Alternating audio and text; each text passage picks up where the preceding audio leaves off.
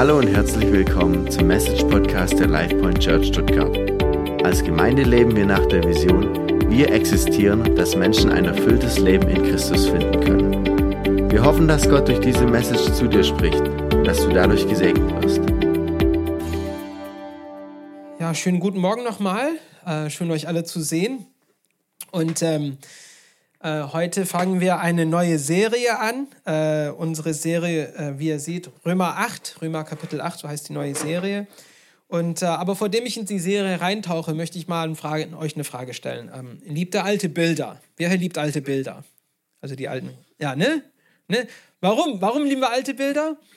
Wahrscheinlich, weil es immer witzig ist, was drinne gibt. Also Ne, alte Bilder haben immer etwas an sich, eine, eine gute Erinnerung an, an, eine, äh, an eine andere Zeit, ein, ein anderes Kapitel im Leben. Und ich habe ein paar alte Bilder mitgebracht heute Morgen für euch, die ich mit euch gerne teilen möchte.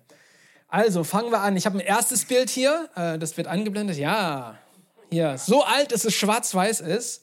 Ich weiß nicht, was es über mich raussagt. Also so alt fühle ich mich gar nicht, aber ähm, falls ihr es nicht mitgekriegt habt, bin das ich. Äh, also rechts bin, bin das ich und links ist mein Bruder. Äh, und wir sitzen da, wir haben unser, unser äh, wir haben solche Kasten bekommen, als wir Kinder waren. Das haben wir für alles Mögliche benutzt als, als Spiel. Und hier spielen wir gerade, nehme ich an, Busfahrer oder so. Ähm, aber wir sitzen da und ähm, ja, da sitzen wir halt als kleine Jungs. Wir waren auch mal Bengel.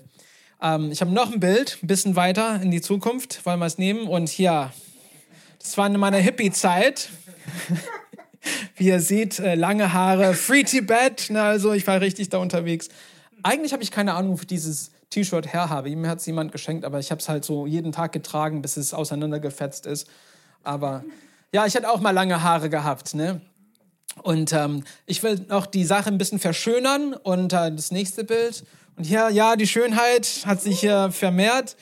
Ähm, das war so kurz nachdem wir uns entschieden haben, rauszugehen. Ich glaube, das war an denselben Abend, Abby, ne? Wir waren rausgegangen und haben gesagt, ja, jetzt wollen wir steady gehen und das war unser erstes Bild zusammen, so quasi. Und da war, die Abby hat sich gar nicht verändert. Äh, bei mir ein bisschen weißer geworden, aber naja. Und äh, ich habe äh, noch ein Bild hier. Und dann ein paar Jahre später haben wir uns vermehrt, ne? Das ist 2017 und ich kann kaum glauben, wie groß die Kinder geworden sind. Guck mal den Simon an. der ist Hammer. Simon ist Hammer und die anderen natürlich, der hat immer noch ihre, ihren Stil. Damals hat sie schon Modeverständnis gehabt, aber ja. Und ich habe noch ein letztes Bild. Und das hier ist ein sehr bedeutendes Bild für uns, weil ähm, das war äh, am Morgen, als wir aus der Türkei weggezogen sind. Das war, wir waren auf dem Weg zum Flughafen und das war unser letztes Familienbild in der Türkei. Also das, das ist ein sehr bedeutendes Bild für uns. Aber warum sind diese Bilder so besonders? Weil sie an eine, an, an, an eine andere Zeit uns erinnern. Und sie können auch sehr bedeutsam sein. Und deswegen ist es, ist es sich auch wert, alte Bilder sich anzuschauen. Man erinnert sich an was vorher gekommen ist. Auch die guten Zeiten, die schlechten Zeiten. Und ähm, das stärkt eigentlich wenn man uns selber manchmal die Geschichte anschaut, wo wir hergekommen sind. Vielleicht sind wir in einer Lage, wo wir uns irgendwie machtlos fühlen oder schwach fühlen und sagen, ah, ich weiß nicht weiter, aber dann schau mal zurück und sag, wo bin ich hergekommen? Wo bin ich, was habe ich durchgemacht? Und das stärkt. Das stärkt. Wir schauen uns die Grundlage nochmal an. Und darum geht es eigentlich heute in Römer 8. Wir wollen ein bisschen die Grundlagen von unserem Glauben näher anschauen in, in Römer Kapitel 8, damit das uns auch in unserem täglichen Leben stärkt. Und ähm, ja, seid ihr dafür bereit? Super, dann tauchen wir gleich ein. So.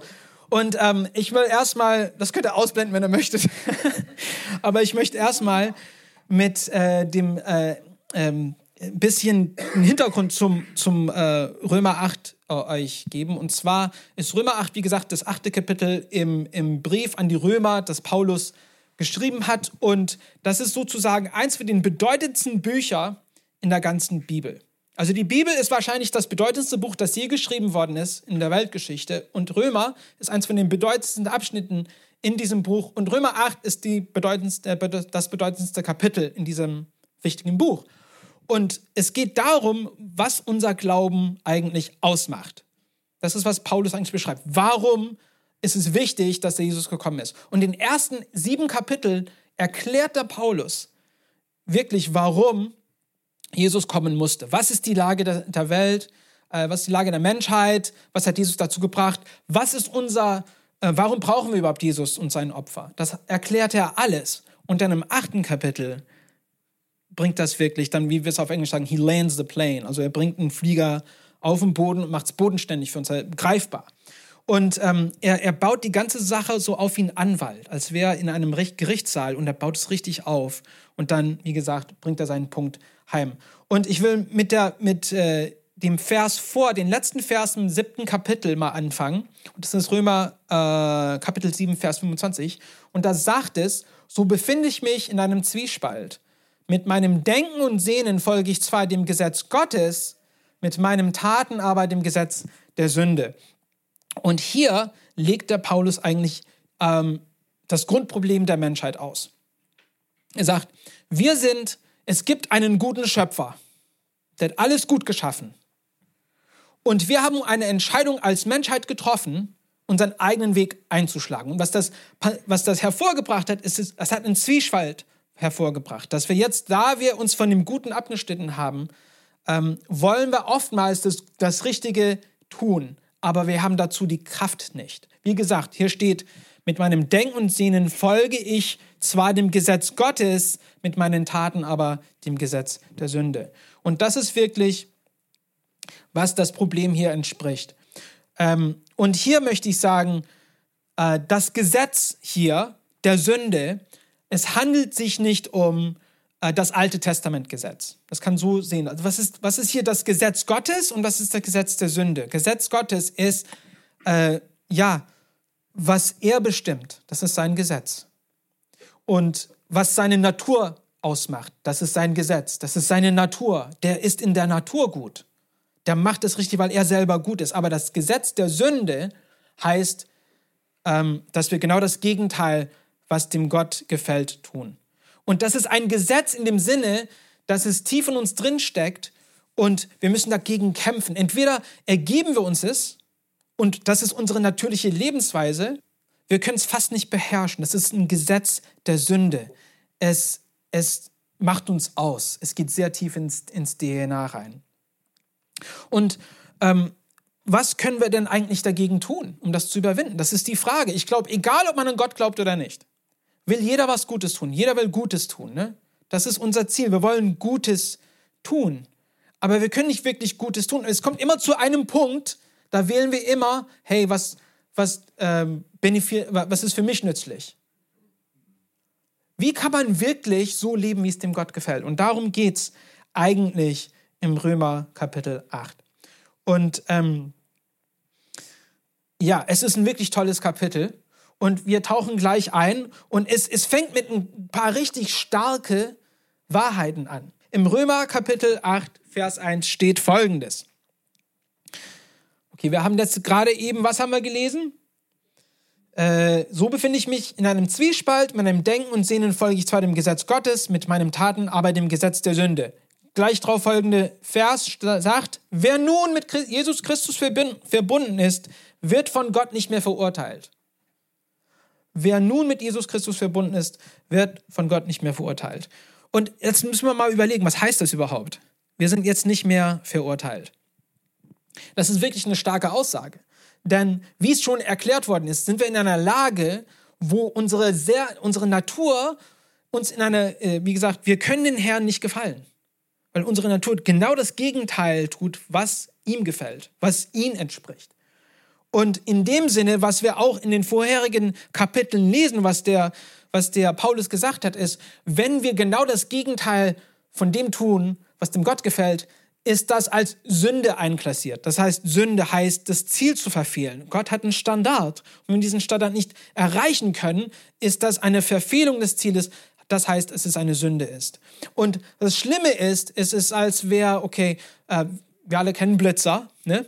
wenn ich zu schnell im Blitzer vorbeifahre, werde ich geblitzt. Und da bekomme ich dann ein schönes Stück Post danach. Zwei oder vier Wochen später. Oder ich weiß nicht. Manchmal hat es acht Wochen ge ge äh, gedauert. Aber es kommt immer. Die Deutschen finden dich mit dem Blitzer. Ne? Aber die Strafe kommt.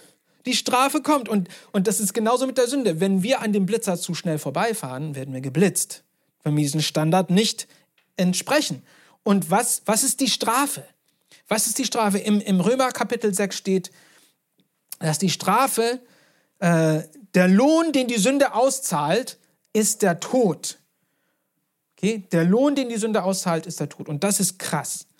Ähm, wenn man Tod denken, denken wir an tote Menschen oder tote Wesen. Aber eigentlich, was Tod ist, ist Trennung. Wenn man sich überlegt, Tod heißt Trennung. Wenn jemand stirbt, trennt er sich von dieser Welt und wir können nicht mehr mit denen irgendwie eine Beziehung prägen, weil sie nicht mehr da sind. Die sind weg. Das ist, was Tod ist. Tod ist Trennung. Und was hier vom Tod, also es wird von einem gesamten Tod geredet, aber eigentlich im Grunde genommen ist der Tod eigentlich, dass wir von, den, von Gott getrennt worden sind. Wir haben keine Beziehung mehr zu ihm in einer natürlichen Lage. Wenn du oder ich geboren werden, haben, werden wir ohne eine Beziehung zu Gott geboren. Wir haben diese Beziehung nicht. Die besteht einfach nicht. Und das heißt, dass wir schon tot geboren sind. Ne?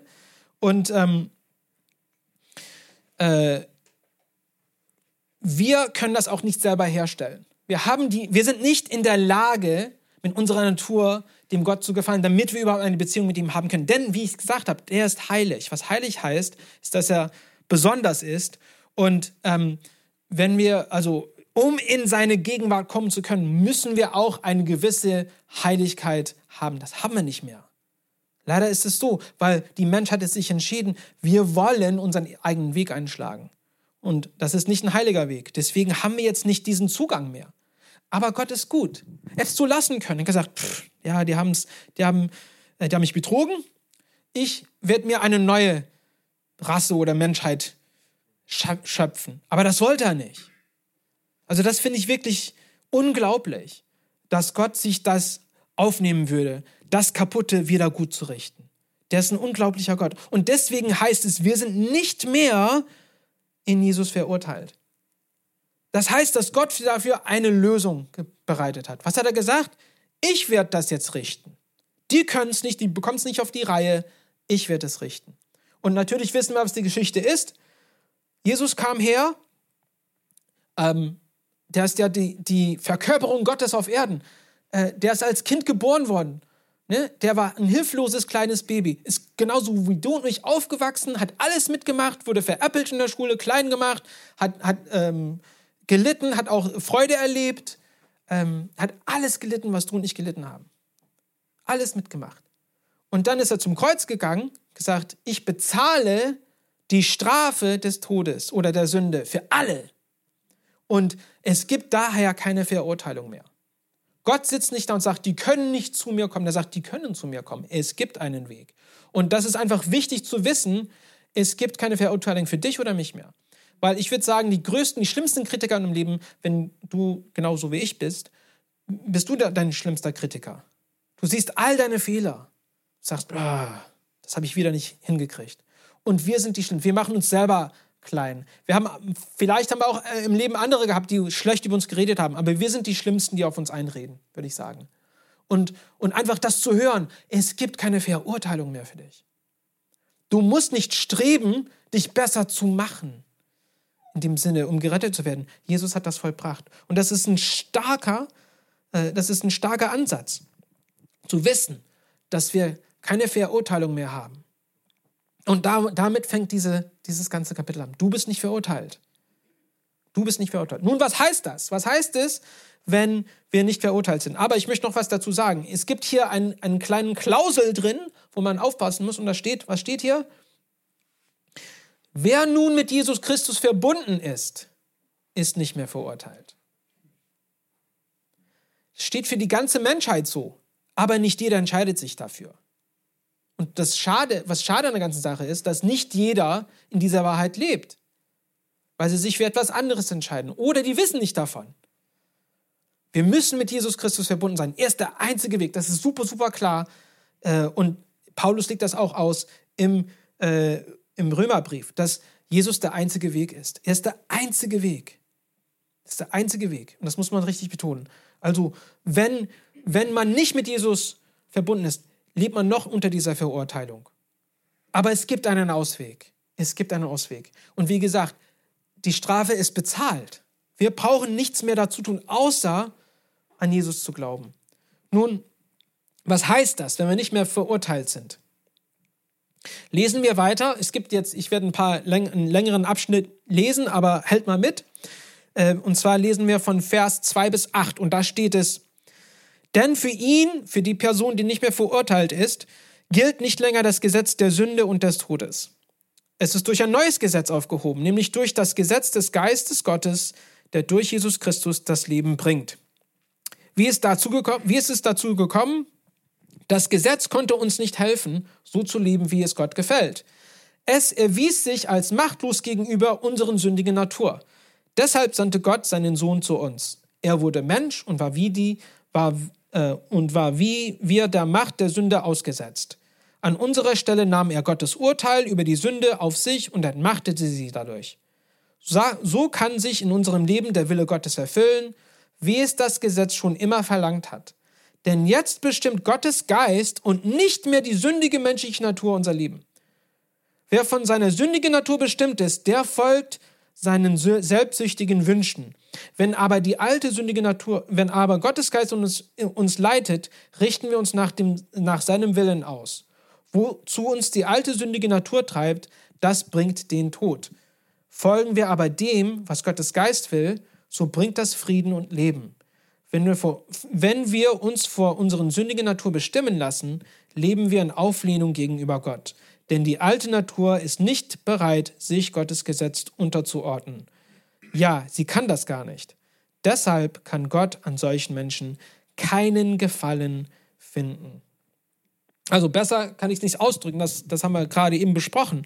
Aber was das heißt ist, was hier in diesem großen Abschnitt steht eigentlich, ist, ähm, würde ich so zusammenfassen, wir sind freigesetzt.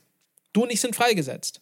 Durch die Aufhebung dieser Verurteilung sind wir freigesetzt. Das ist Punkt Nummer zwei. Was hier steht, ähm, wir haben eine neue Natur. Deshalb ähm, sandte Gott seinen Sohn zu uns, ne? Und dadurch haben wir einen neuen Geist bekommen. Geist des Lebens, das in uns lebt. Und wir sind freigesetzt. Wir sind freigesetzt, das Gute zu tun. Wir brauchen nicht mehr gegen die alte Natur zu kämpfen. Aber was ist mit dann mit all dieser Religion, mit all diesen Regeln? möchte man, möge man sich fragen. Und eigentlich redet Paulus das auch an. Was sagt er hier? Er sagt, das Gesetz konnte uns nicht helfen. Und hier ist die Rede von dem Alten Testamentengesetz. Weil vor, als Jesus kam, Jesus war ein Jude. Der hat, der, der hat das Judentum ausgelebt. Ne? Und das ist wichtig zu wissen, weil Gott äh, die Israeliten als sein erwähltes Volk, das heißt, er wollte, dass dieses Volk seine Zeugen auf Erden sein würden, was die Wahrheit entspricht. Und er gesagt, ihr werdet mein heiliges Volk sein, ich werde euch ein Gesetz geben und ihr müsst an dieses Gesetz euch halten, damit auch Menschen sehen, dass ihr anders seid als die anderen Völker auf der Erde. Aber was mit der Zeit passiert ist, ist, dass wir als Menschen, das ist sehr normal für uns, haben gesagt, diese Regeln sind richtig toll und wenn ich mich an diese Regel halte, dann bin ich ein guter Mensch. Haben wir diese, diesen Verstand bekommen. Aber das stimmt gar nicht. Was sagt ihr? Das Gesetz konnte uns nicht helfen. So zu leben, wie es Gott gefällt.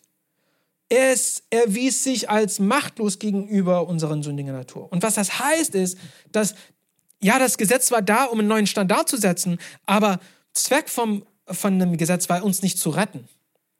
Das war nicht das Zweck des Gesetzes. Das Zweck des Gesetzes war, uns war wie ein Spiegel zu sein, zu sagen, ihr braucht einen Retter. Und das haben wir nicht gepeilt irgendwie als Menschen. Das haben wir nicht hingekriegt. Wir haben gesagt, nee, ja, das, aber das, darum geht es gar nicht. Gott hat uns dieses Gesetz gegeben, damit wir wissen, wir brauchen einen Retter. Und darum geht's. Und ähm, deswegen können wir auch sehen, dass Jesus der perfekte Verfechter für uns ist. Der ist der perfekte äh, Retter gewesen. Er wurde Mensch und war wie wir der Macht der Sünde ausgesetzt. Er hat alles mitgemacht, wie ich schon gesagt habe. Er, er wurde in allem eigentlich getestet. Wenn du jetzt eine Versuchung hast, kannst, kann man nicht sagen, ach, das hat der Jesus nicht miterlebt. Das hat er auch miterlebt. Er hat alles, was wir als Versuchung vernehmen, hat er auch mitgemacht.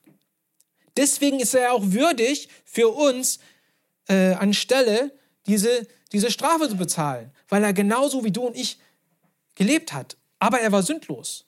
Er hat den Standard total erfüllt, dass dieses Gesetz entsprochen hat. Und das ist wirklich ein Wunder. Das, das ist, was ihn so un unglaublich macht. Und ähm, was wirklich krass ist, wir haben eigentlich einen Feind. Das, das wird nicht so, so ausdrücklich gesagt. Wir haben nur unsere sündige, unsere sündige Natur, klar, aber noch da drauf gibt es jemand, der uns hasst. Er hasst Gott, er hasst alles, was gut ist und er hasst die Menschen. Mit, einer, mit einem tiefen Feuer hasst er uns. Und das ist der Teufel. Der ist der größte Menschenverächter aller Zeiten. Und er liebt es, vor Gott zu stehen und sagen, guck mal Christian an, hast du gesehen, was er gemacht hat? Der, der hat einen Tod, das hat er wirklich ja verdient. Den sollen wir umbringen. Der soll mit mir in die Hölle gehen. Und was sagt Gott? Nein, sein Anwalt ist hier, Jesus. Er hat es bezahlt. Der ist nicht mehr verurteilt. Und das ist einfach das, das zu verstehen, dass wir jemanden haben, der für uns einsteht, ist so wichtig. Denn es gibt genügendes auf der Welt, das uns niedermacht. Und ähm, wir sehen hier auch, was, was wahre Sklaverei, wie das aussieht. Sagt ihr, wer von seiner sündigen Natur bestimmt ist, der folgt seinen selbstsüchtigen Wünschen, sogar wenn er es nicht möchte. Wir können nichts dagegen. Wir haben, das habe ich so oft gesehen. Ich habe also, es kommt immer noch heute vor, aber besonders in meiner Jugend gab es manche ähm, Gewohnheiten, die, wo, vor dem ich, äh, das, vor dem ich mich geschämt habe. Ich habe gesagt, das mache ich nicht nächstes Mal wieder. Aber habe es immer wieder gemacht. Ne? Und dann habe ich mich noch mehr geschämt und dann noch mehr geschämt. Ich bin nie aus diesem Teufelskreis rauskommen können, weil ich selber dagegen versucht habe, was zu tun. Aber das konnte ich nicht. Und deswegen ist es wichtig, wir brauchen ja diese neue Natur. Und das ist was, ähm, der Jesus bringt. Aber wie, wie wahre Sklaverei aussieht, ist, ähm, oftmals, wenn ich mit Leuten über das Glauben gesprochen habe, kam es vor, wo manche meinen, die sind irgendwie verbittert und die meinen, ich brauche Gott nicht mehr. Gott ist, da taugt nichts für mich. Und die, die meinen, ich bin so zufrieden. Aber es gibt einen Vers in, in der Bibel, da steht, auch hinter Lachen kann sich Kummer verbergen, wenn die Freude verrauscht ist, bleibt die Trauer zurück. Und das ist die Wahrheit. Wir können dieses tiefe Empfinden nicht entkommen.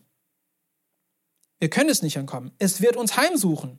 Wenn wir in einem Moment sind, wo alles sich gelegt hat, wo es ruhig ist, kommen diese Gefühle wieder hoch. Und die kann man alleine nicht besiegen. Es ist unmöglich. Es geht nicht. Wir haben nicht die Kraft dazu. Und es ist okay, das, das auch ähm, zuzugeben, zu sagen, ja, das, dafür habe ich nicht die Kraft. Denn dann kann man wirklich seine Hand öffnen und sagen, hey, ich brauche Hilfe. Und Jesus kommt und hilft. Gott kommt und hilft. Der will uns helfen. Und darum geht es ja auch. Ähm, dass wir diese Kraft haben können. Und wir lesen hier weiter im Römer äh, Kapitel 8, Verse 9 und 10 steht so, nun aber seid ihr nicht länger dem selbstsüchtigen Wesen ausgeliefert, wie gesagt, denn Gottes Geist bestimmt euer Leben.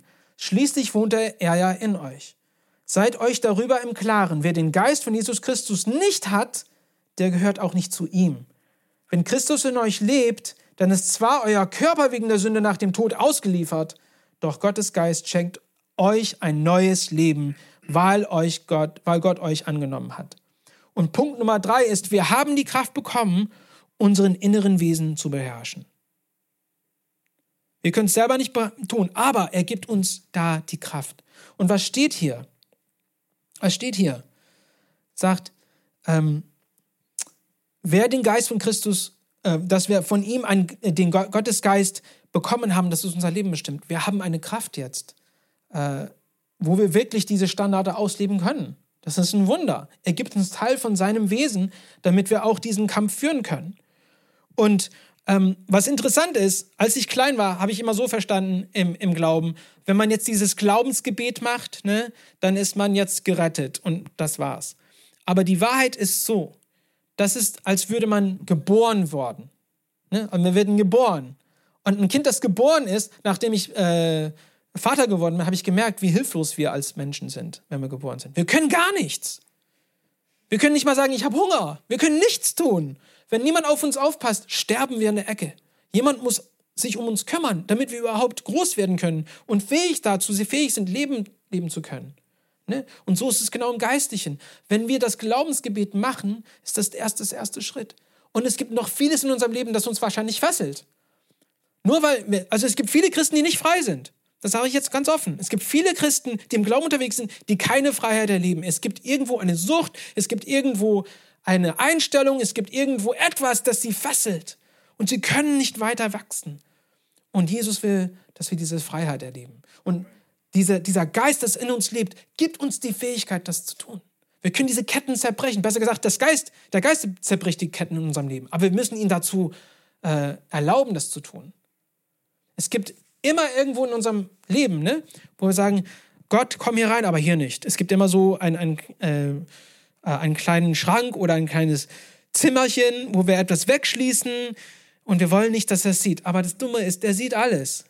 Ne? Und wir tun, ah, das sieht, das sieht alles. Und er sagt, kann ich bitte nicht da reingehen und das ausräumen? Na, das will ich nicht. Es ist zu, es tut zu, zu weh, dass du da reingehst. Aber er hat uns die Fähigkeit gegeben, wirklich. Nee. Ähm, er hat uns die Fähigkeit gegeben, das zu überwinden durch seinen Geist.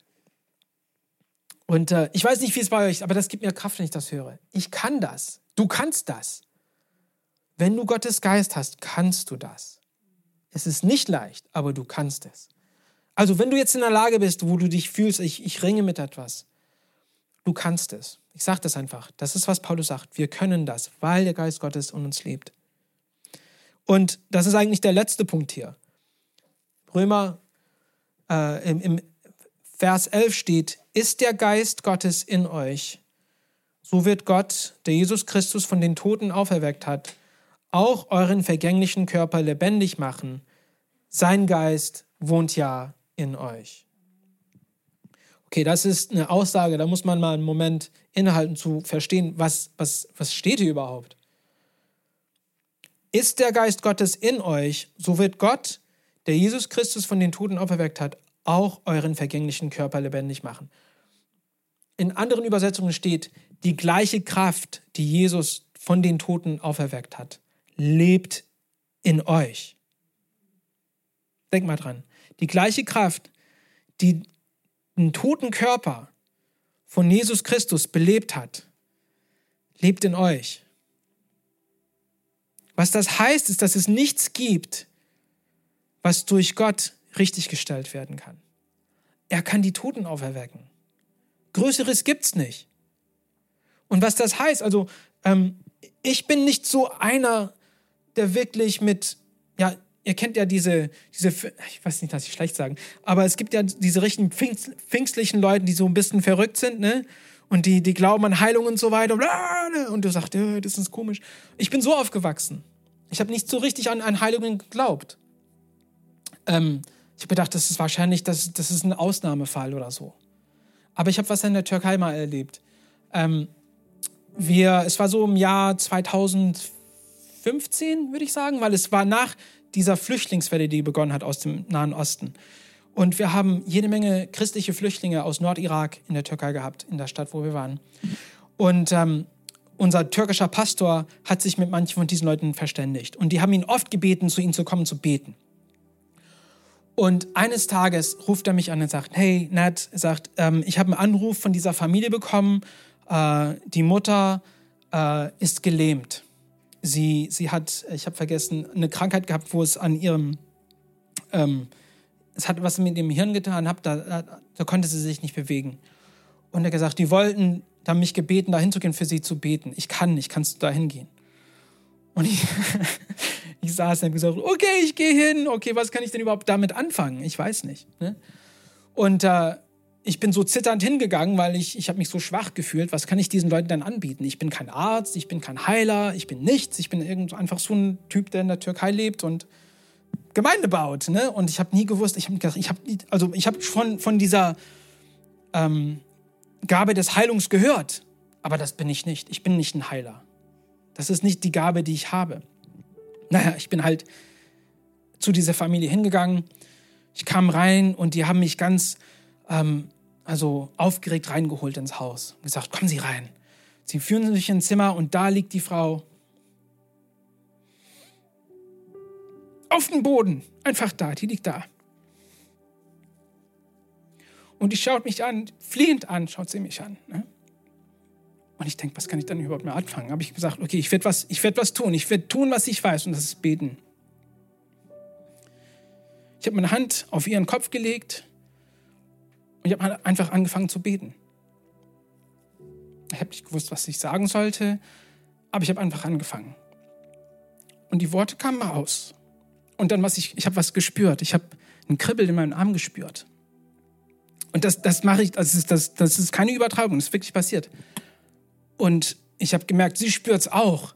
Ich habe ich hab mir die Augen aufgemacht und sie hat mir direkt in die Augen geschaut. Und ich habe gewusst, hier passiert was. Und ich, ich habe Angst bekommen, mir die Hand weggezogen. Und ich habe gesagt, oh, okay. Und da habe ich das Gebet geendet. Und sie lag immer noch auf, ihrem, äh, auf ihrer Matratze. Aber die waren, die haben sich gefreut. Und dann bin ich weggegangen. Zwei Wochen später bekomme ich Nachricht. Die lief in ihrem Zimmer rum. Die war geheilt. Das war nicht ich. Das war Gott. Das war der Heilige Geist. Jeder von uns hat diese Fähigkeit. Das war für mich die größte Lektion. Jeder von uns hat diese Fähigkeit. Wir brauchen es nur einschalten. Und das ist, was Römer 8 sagt. Schaltet es ein. Wir haben diesen Schalter in uns drin. Wir müssen dran glauben. Wir haben die Kraft des Geistes, Großes zu tun. Aber wir müssen dran glauben. Und ich hoffe, dass das einfach euch ein bisschen Zuspruch leistet, dass du kannst das. Hast du was Großes im Leben, das für dich eine Herausforderung ist? Du kannst das, weil der Geist Gottes in dir lebt. Aber es muss nur freigesetzt werden. Und ja, wenn ich so dran denke, kommt ein Vers mir in, in Sinn. Ich, ich lese oft im Psalm und in Sprüchen. Und es gibt einen wunderbaren Vers. Ich liebe diesen Vers. Und es steht im Psalm 16, Vers 6 sagt, ich darf ein wunderbares Erbe von dir empfangen. Ja, was du mir zuteilst, gefällt mir. Und was das sagt, ist, dass Gott uns Gutes gibt.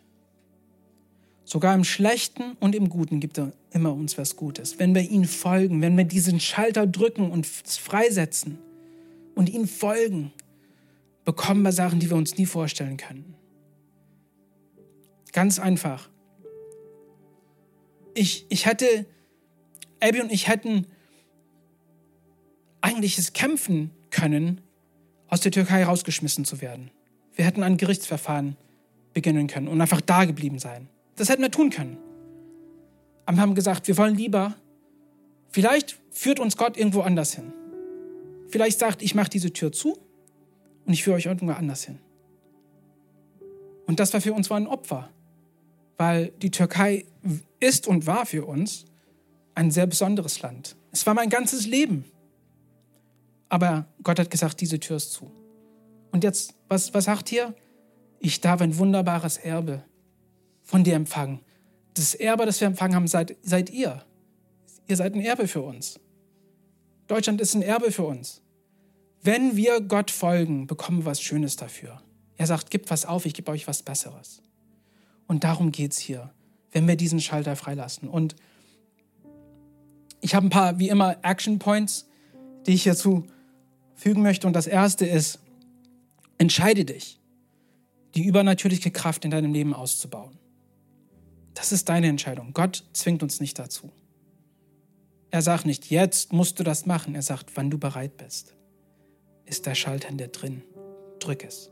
Und ganz praktisch, ich habe letzte Woche drei Punkte gehighlightet, wie man das machen kann. Das erste ist, baue deine Beziehung zu Gott aus. Und du weißt, wie das aussieht. Da brauche ich nicht viel dazu sagen. Zweitens, baue deine Beziehung zu, zu der christlichen Gemeinde aus. Du weißt auch, wie das aussieht. Das brauche ich nicht viel dazu sagen. Das dritte ist Kleingruppen. Was das heißt, ist, dass wir in unseren kleinen Kreisen uns gegenseitig Zusage leisten. Aber ich will hier einen letzten Punkt machen. Das ist, lade die übernatürliche Kraft in deinem Leben ein. Und das ist etwas, das ich verstehen musste in, in meinem Lebensweg mit dem Herrn.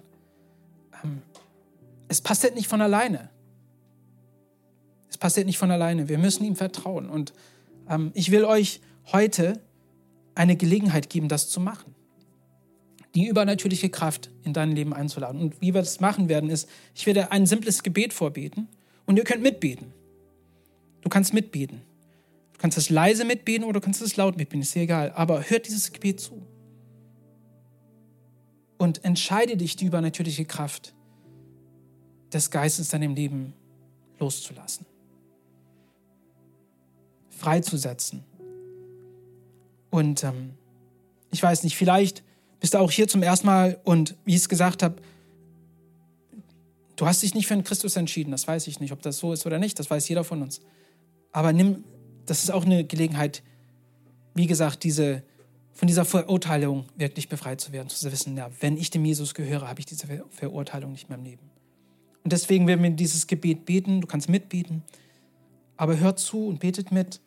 Und mein Gebet ist, dass ihr wirklich diese Freisetzung des Kraftes spürt. Beten wir alle zusammen. Herr Jesus, danke, dass du mich liebst. Danke, dass du am Kreuz für mich gestorben bist und wieder auferstanden bist. Danke, dass du mich vergeben hast und so annimmst, wie ich bin. Danke für die übernatürliche Kraft, die dich von den Toten auferweckt hat. Danke, dass diese Kraft in mir wirkt. Heiliger Geist, hilf mir. Fülle mich mit deiner Kraft. Befreie mich von meiner alten Natur. Befähige mich mit deinen neuen. Bestimme meinen Weg. Ich bin bereit, dich dahin zu folgen, wo du mich hinführst. Im Namen von Jesus. Amen. Das ist ein starkes Gebet und ehrlich gesagt kann man es auch einfach auf eine Zeile runterbringen und das ist Heiliger Geist, hilf mir. Und wenn du jetzt in den kommenden Wochen, Tagen in einer Lage bist, wo du weißt, dein Rücken ist gegen der Wand, bete, Heiliger Geist, hilf mir und er wird dir helfen. Und du wirst etwas erleben, das du dein Leben lang, woran du dann nicht daran erinnern kannst. Und es wird dich prägen. Heiliger Geist, hilf mir. Das ist mein Gebet für euch. Beten wir gemeinsam. Lieber Jesus, ich danke für diese Zeit. Ich danke dir für dieses Wort. Ich danke dir für Paulus, dass er diese Worte so viele Jahre, vor 2000 Jahren aufgeschrieben hat, damit wir heute davon erfahren können, was dein Geist entspricht.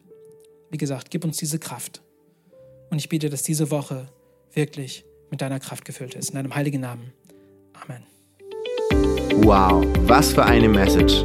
Wir hoffen, dass dieses Wort zu dir gesprochen hat und dich durch den Tag und die kommende Woche begleiten wird. Wenn du mit uns in Kontakt treten möchtest, kannst du gerne auf unsere Website und Social Media vorbeischauen. Bis zum nächsten Mal, sei gesegnet.